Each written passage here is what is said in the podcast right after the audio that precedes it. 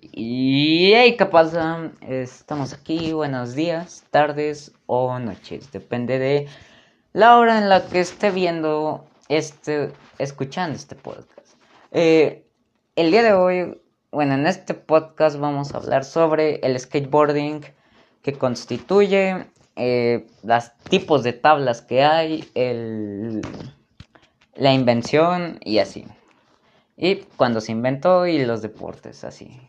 Eh, la invención de este skate se inventó en 1963.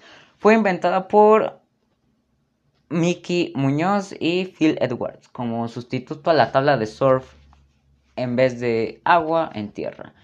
Eh, fue, esto fue en Malibu, California, Estados Unidos y le quitaron las ruedas a unos patines y se las pusieron a una tabla de madera y llamaron su invento surf roll. Entonces, es, es el derivado, digamos que se podría decir, es el ancestro de todo lo que se inventó hasta ahorita actualmente.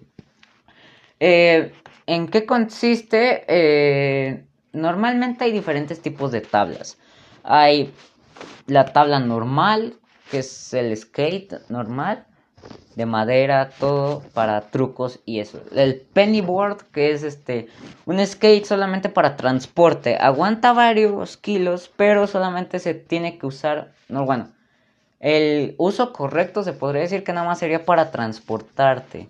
Eh, por ejemplo, quieres ir a darte una vuelta y te llevas tu penny, no es aunque también la tabla normal puede ser para transporte, no es necesario tener la penny.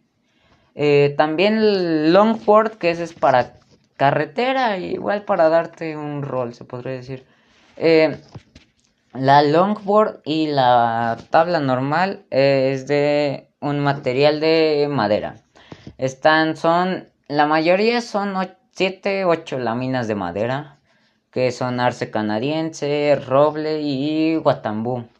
Y pues, este, es, este, se podría decir que están aplastadas, pegadas y aplastadas para que tenga un mejor rendimiento la tabla de madera. Y pues son con refuerzos de fibra de, de vidrio o de carbono. Y tiene ejes donde van las llantas. Son dos ejes y cuatro llantas. Y lleva el valero. Lleva valero. Este, son ocho valeros. Son dos por cada llanta normalmente. Entonces, eso es. El, este se considera un deporte olímpico. Esto fue actualmente en 2020 en Tokio, donde ya se empezó a considerar que era un deporte olímpico. Eh, actualmente es 2021, entonces lleva poco que es este 2020, un deporte olímpico, pues. Eh, ahorita es este, se podría decir que no es mucho la moda, pero es este, es algo, ¿no? los trucos, los trucos, el, con el que se podría decir que tienes que empezar es el Oli, es el truco más básico. Es este, nada más se deriva en saltar y saltar unos centímetros del piso. Ese es como el truco básico de cada, de cada patín. O sea, como si quieres empezar a hacerlo, tienes que empezar por el más básico, es el ollie. Luego el nollie es un truco civil, similar al ollie, pero es más complicado. Es elevar la tabla del piso y, y tienes que voltear la tabla. O sea, tienes que elevarte y voltear la tabla. Es raro, pero es... Búsquenlo si pueden, eh, para que entiendan de qué se habla el Nolly. Eh, hay varios trucos, el kickflip 360 grados, el 360 flip, 540 flip, flip 540. Hay varios trucos de Oli, digo de Oli, de patinaje.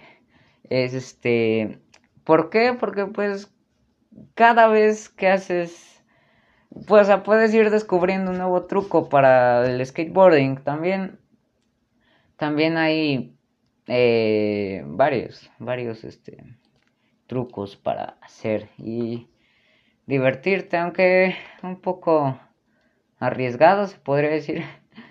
Eh, pero bueno, el, el skate de montaña, el downhill. Downhill es el deporte que se consiste en bajar una, bajarte cuesta abajo en un longboard.